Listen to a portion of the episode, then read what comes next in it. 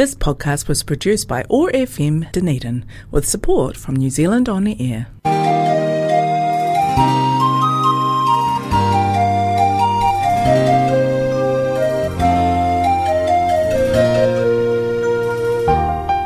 This is the Dunedin Chinese Culture Show. 欢迎收听丹尼丁中国文化秀。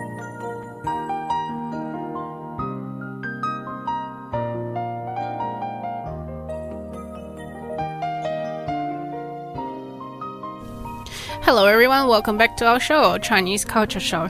Today we do not have Wei Di, but she's with here. Um, she's with us today in the studio, but we have got another guest here that will be sharing with us um, a little bit uh, about the Chinese traditional music. Yeah. Yeah. So her name is Keran. Um, and she will be telling us a little bit about herself and what she does at university. Okay, here we go. Kia ora koutou. Hi everyone, I'm Keran from China, a PhD student in music at the Otago Uni. My research is about Chinese music in New Zealand and interpret how overseas Chinese use Chinese music to shape cultural identity in New Zealand. The main question of my study is how does Chinese traditional music influence overseas Chinese cultural identity construction in New Zealand? Firstly, I'm going to outline the history of Chinese music in New Zealand as a beginning. Uh, so Keran will also do it in Chinese so that everyone can understand us. So she will be teaching us in Chinese and in English. Yeah. If there's any question, I'll ask you. Okay. Uh, 呃，大家好，我来自中国，我是在 Otago 大学读人类音乐人类学课题。我的课题的方向关于的是中国传统音乐在新西兰的发展现状，然后并以此解读海外华人如何用中国的传统音乐来塑造、维护或者加强他们的华人身份认同问题。那呃呃，接下来呢，我将给大家带来一个主要的一个 outline，嗯，关于华人的音乐历史在新西兰的现状。Okay, and there are four periods of Chinese music in New Zealand. Um, the first period is from 1860s to 1900. It's the arrival of Chinese gold miners. The second period is from 1900 to 1949. It's discrimination against the overseas Chinese. The third period is from 1949 to 1987. It's the assimilation of overseas Chinese into New Zealand society. And the last period is from the 1987 to nowadays. It's a new era of Chinese immigrations. 所以呢，华人的音乐历史在新西兰可以分为四个阶段。 第一个阶段呢，就是从一八六零年到一九零零年，这个阶段呢是最早的 gold miner，就是广东淘金客的到来时期。然后第二个阶段呢，就是从一九零零年到一九四九年，这个阶段主要是 discrimination，啊，就是对海外华人的一个歧视的一个阶段。到第三个阶段呢，就是从一九四九年到一九八七年，这个阶段呢。就是一个海外华人同化到新西兰社会的一个过程，而最后一个阶段呢，就是从一九八七年到现在，这是一个新移民阶段。嗯、uh,，Now let's move to the first period. Uh, Chinese first came to New Zealand when the gold mines were discovered in Otago in the 1860s. The first batch of Chinese laborers came from Victoria, Australia in 1866. The Chinese gold miners aimed for money and said mo- sent money go back to their family. They would like to go back to China when they earn enough money and fortune during this period. The Chinese workers in gold rush era mainly came from Guangdong province. So Chinese music, especially Cantonese folk music, entered into New Zealand with the Chinese laborers. Although their music activities are mainly for self-entertainment after hard work and the celebration of Chinese uh, festivals, they also so showcase Chinese music culture to the local society. The gold miners from Guangdong probably cannot introduce Chinese music culture to New Zealanders systematically and pro professionally. They also play an important role to spreading Chinese music culture through such such as self-entertainment, celebration celebrations, or public welfare undertaking. 啊，在这个阶段呢，嗯，最早一波海外华人是从一八六零一八六六年从 Australia 澳大利亚来到呃新西兰的。 呃，这个阶段的华人呢，主要就是广东的淘金客，呃，因为他广他们主要是从广东省过来的，所以在这个阶段呢，广东音乐也由这些 gold miners 带过来了。虽然这个阶段的华人音乐活动主要是作为 self entertainment，就是自娱自乐，呃，或者说是为了庆祝中国的节日，但是他们这也把这些。中国的传统音乐带到了当地新西兰的社会，这些广东淘金客可能并不能把中国的传统音乐很系统或者专业的来介绍给当地人，但是他们也用了自己的方式来传播了华人的音乐，比如说他们自娱自乐去弹一些音乐，呃，拉一些二胡啊，或者弹一些乐琴，或者说呢，他们表演在一些中国的节日上。呃，还有一部分就是他们通过音乐表演来做一些捐款活动。嗯，Now let's move the second period is from 1900 to 1949. It's discrimination against the overseas Chinese. The New Zealand government officially promulgated the Discriminatory Chinese Immigrants Act in 1881. It was revised and adjusted several times in the first half of the 20th century. Eventually, it was repealed with the changing times and circumstances in the first half of the 20th century. In this period, Chinese in New Zealand struggled with the predicament of Chinese exclusion legislation and racial discrimination. Due to the anti-Chinese view in the society, the Chinese were no longer willing to show their Chinese characteristics and the characteristics of Chinese music activities were maintenance rather than the spread. And the music activities were organized by the Chinese music associations. There are two important Chinese music associations during this period. One is 致公堂, the other one is 大同 Society.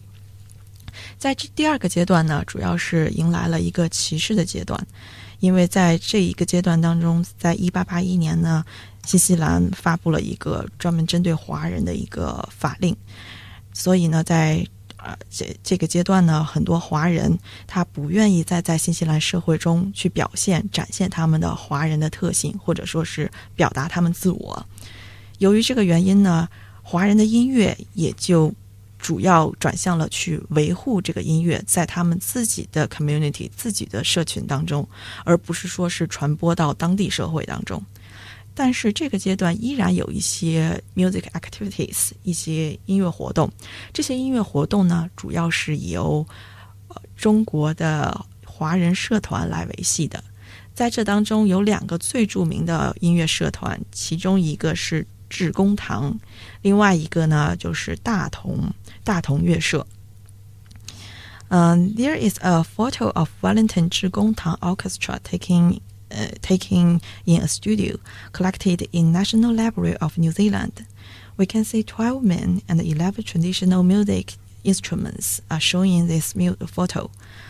But um, 嗯，有一个照片是关于致公堂的中国的社团的拍照照片，它现在保存在了新西兰的博物馆当中。在这个的照片上呢，我们可以看到十二位华人，还有十一件中国传统乐器。the other photo is from the Datong Music Society. It's also collected in the National Library. Uh, it was a performance for the human inter integrity. 另外一张照片也收藏在了有新西兰的博物馆当中。这张照片是当时大同乐社的一个中国乐器合奏的表演，其中我们可以看到七个呃华人 华人音乐家在当中表演，而且这一个表演主要是为了，呃，庆祝华人的呃节日。Now let's move to the third period. It's between 1949 to 1987. the Chinese in New Zealand entered an assimilation period of identifying with mainstream social and cultural values. Some scholars believe that this period was the best time for the Chinese in New Zealand to integrate into the local society.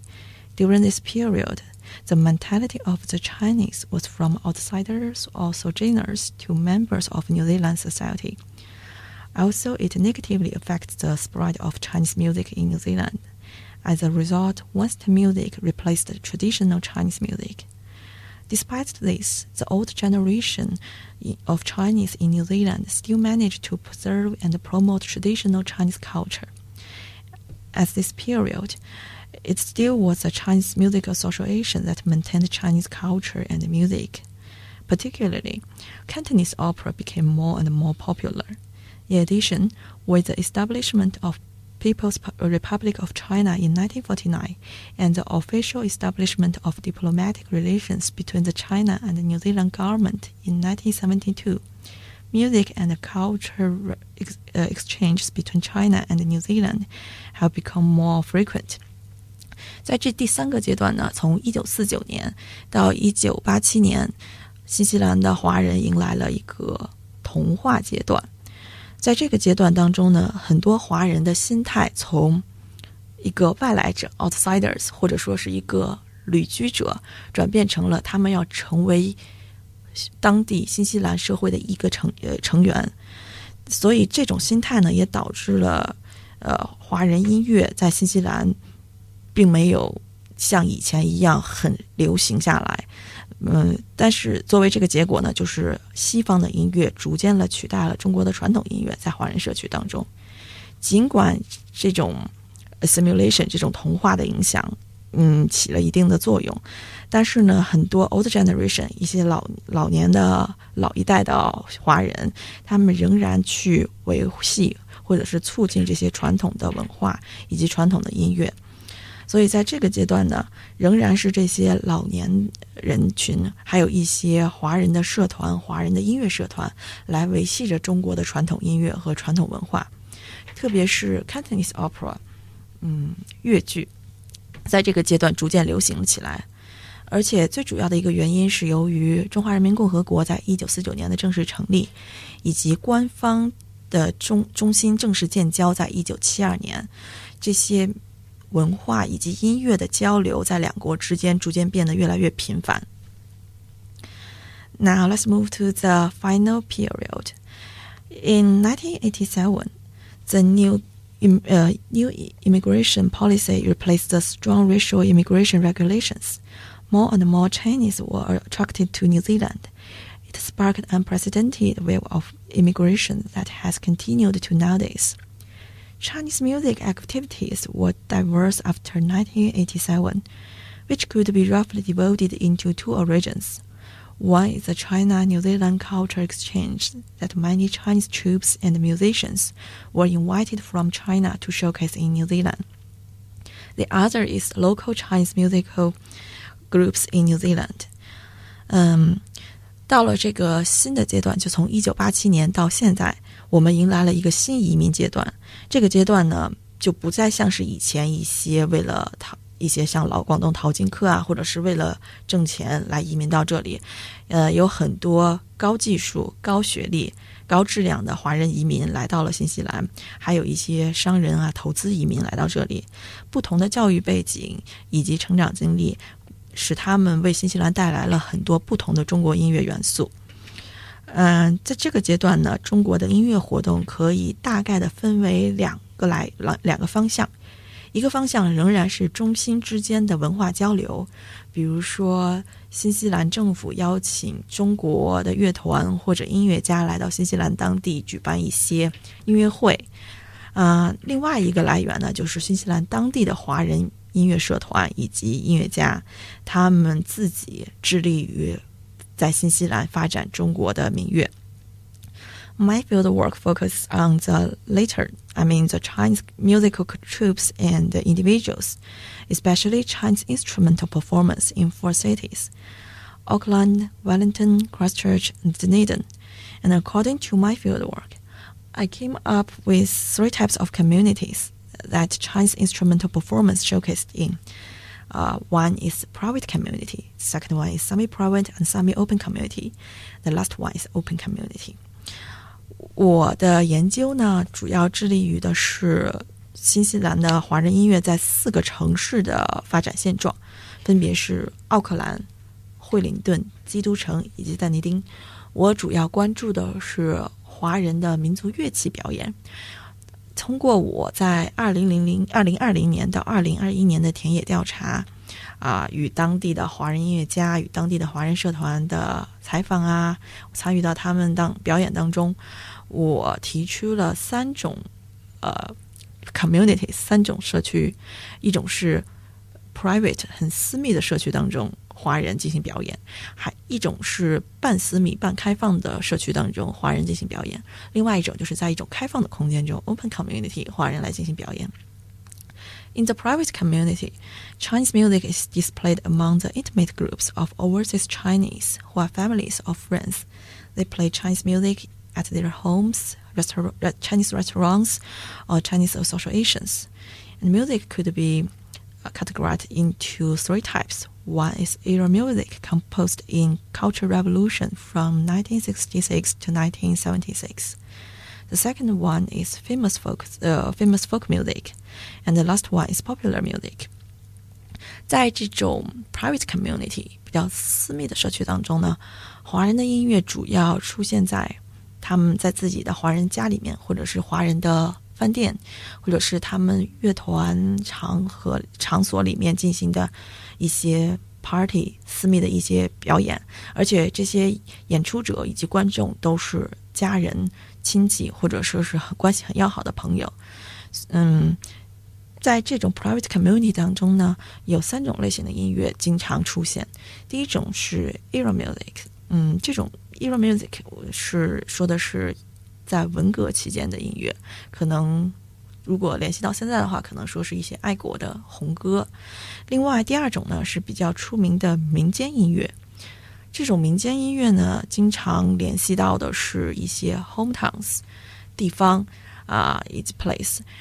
比因为这些民间音乐呢，经常描述的是中国的不同省市的风景，表达了华人对家乡的思念。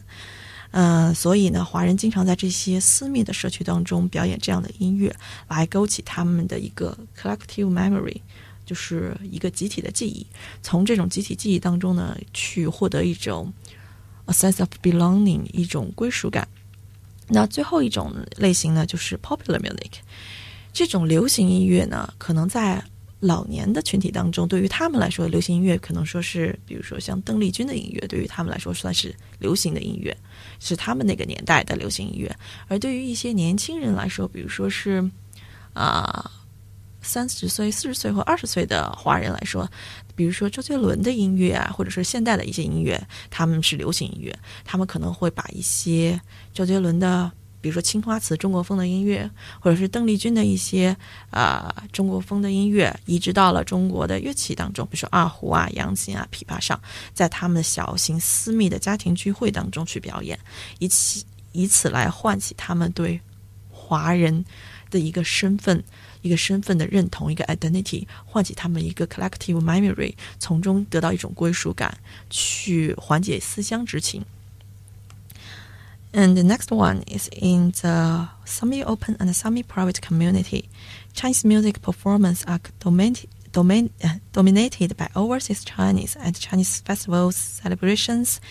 Uh, it always showcased in museums, libraries, community centers, and so on. Meanwhile, the local and other ethnic groups also can participate. Uh, the music is mainly composed by the private, positive energy music, which is uh, lively and fast to make people cheerful and always displayed on Chinese celebrations. The other type is classical repertories for Chinese celebrations. Plus, the line dance and the dragon dance are the as the opening for the performance. 在这种半私密、半开放的空间当中呢，华人音乐其实主要是 呃，表演是主要由华人来作为主导，他们来组织，主要是为了庆祝一些华人的，比如说春节啊，啊，中秋节呀一些庆典，但是呢，他们有一些表演当中也会邀请到当地的 Kiwi 或者说其他种族来作为嘉宾来表演一两个节目，或者说是他们也会开放让其他种族或者是当地的华人、当地的呃当地的白人啊或者其他人来作来作为观众来观看，所以这是一种介于开放与私密之间的呃音乐表演，在这样子的场所当中呢。嗯，音乐有两种特点，一种特点的音乐呢，它是比较正能量的音乐。这种音乐呢，主要是为了给海外华人塑造一个 good image，就是他的一个好的形象。他们把他们好的 good image to present to others, to locals, to other ethnic groups。他们通过这样正能量的音乐呢，去展现他们好的形象给呃新西兰社会，给其他的种族。那另外一种音乐呢，就是很经典的。比如说茉莉花呀，或者说是瑶族舞曲啊，这些耳熟能详的华华人的音乐，这种音乐呢，也是说是把塑造他们一个很好的华人形象，而通过这样的音乐，能够维护他们一个 collective identity，这是一种他们集体的认知、集体的身份。所以，集体的身份 collective identity could be constructed in the private and semi-private and semi-open community. Now let's move to the open community that occurs in the mainstream society and the international circumstances, in which Chinese music as an element of multiculturalism in New Zealand is shown to the public, such as multicultural festivals, New Zealand schools, communities, uh, government celebrations, maybe music therapies and presentations, and so on. The music uh, in open community is westernization, modernization, and syncretism. One type is New Zealand and other Western music are transplanted into Chinese instruments.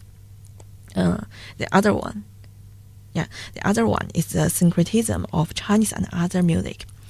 在这种开放的空间当中呢，这种音乐的活动主要是由 New Zealand government 来主导的。 是是由主流社会来主导的，比如说一些多元文化节日，或者说是一些新西兰当地的活动庆典，他们会邀请不同的种族、不同的民族来参加。那中国华人的音乐作为一个元素，作为一个民族，被邀请到当地来展现他们的音乐。在这样的环境当中呢，中。音乐，中国的传统音乐变得更加西方化、现代化，可能更融合化。比如说呢，他们会把 Pakara Karana 毛利的情歌移植到了中国的传统乐器上。那很多啊，华人的演奏家对我说，他们愿意把这个呃。当地的民歌移植到中国的乐器上，或者说是西方的经典的歌曲移植到中国的乐器上，作为他们的开场的一个 show，去表达他们的 respect，他们对当地文化的尊重。那另外还有就是说是一种融合音乐，把不同民族的音乐元素都融合到一起。呃，在这种 syncretism music 当中呢，啊，华人呢可以塑造一种 multiple identity，这种。这种 identity 呢，不再是强调我是 Chinese culture identity，他们可能会，嗯，更加偏向于我不仅是 Chinese identity，而且 I'm a Chinese New Zealander identity，是介于一种双重的身份认同啊。那这是我我想讲的，谢谢。我的天呐，好有趣啊！So it was really, really interesting what um, Keran has shared with us about the Chinese music in New Zealand, especially. Oh my God, she has done quite a bit of research and, you know, like telling us how much she has found out and everything. Oh my God, I didn't know about it before, which is really, really interesting for me. So, what do you play? Do you play any music instruments? Yes, definitely. Ah, yes, definitely. Uh, I play Chinese instrument, yangqin. In English, we call it dulcimer. Oh, uh, that's really interesting. Yeah. What else do you play? Do you play others? Uh, I can play piano, but uh, basic and the Chinese drums. Yeah. Oh, wow, cool. And what got you interested in studying this topic? It is such an interesting topic. Ah, yeah. Uh, in this topic, I can interview with different Ch uh, Chinese generations and the different musicians. And before, maybe I can't imagine or I can't expect what kind of result I can get from them. But after interview with them, after participating in their performance, I found the performance in New Zealand is totally different perform in China. Yeah, you s what from what you've told us, it's actually quite different. Yeah. and and it is quite interesting. You know, like we don't really realize that so much in New Zealand, but if you go in depth to learn about it, actually you get quite a lot of um information out of it, which is really great. Well, thank you very much for coming to onto our show today, and we really appreciate it, and we've learned so much from you. Um, so we are at the end of our show this time. Um, so thank you very much again. Thank you. And thank you for all to our listeners. And we will see you again next week. No, next recording.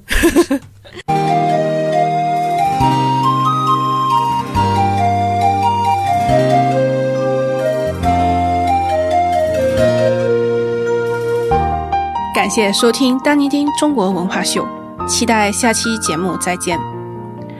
Thank you for listening to the Dunedin Chinese Culture Show. We look forward to having you with us again on our next show. If you would like to listen to our past shows or other OAR programs, head to our podcast on oar.org.nz or stay with us live on FM 105.4 or on AM 1575. Have a great day. This podcast was produced by OAR FM Dunedin with support from New Zealand On the Air.